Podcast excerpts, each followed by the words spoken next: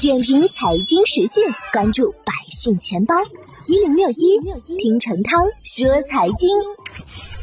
近期，包括招商银行、中信银行、兴业银行在内的股份行相继在官方 APP 中推出个人养老金专属板块，意在布局中占得先机。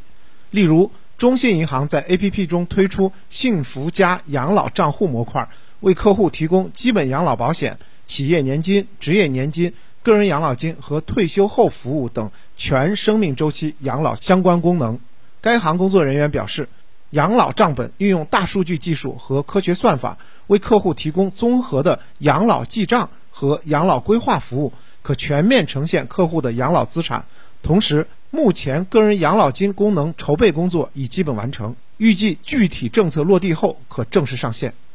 平安银行日前也在口袋银行 APP 中设置了养老专区，支持客户完成养老金测算并生成报告，同时支持税延养老保险和养老目标基金的购买。对于投资者而言，如何选择金融机构开立个人养老金资金账户，以及如何进行投资配置，更为引人关注。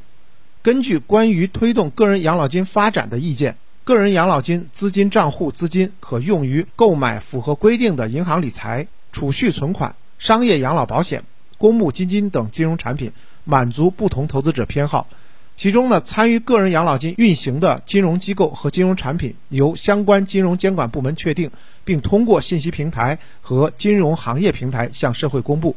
目前，我国养老第三支柱的产品主要包含养老目标基金、养老理财产品。顺延型商业养老保险、专属商业养老保险等形式，其中呢，前两项产品占第三支柱比例高达百分之九十九。两类产品的封闭期都小于五年，且追求较高收益，体现出较强的投资属性。投资者可综合考虑个人金融服务需求、银行金融产品的丰富程度、获得金融服务的便利性等因素，最终选择开户机构。点评财经时讯，关注百姓钱包，我是程涛。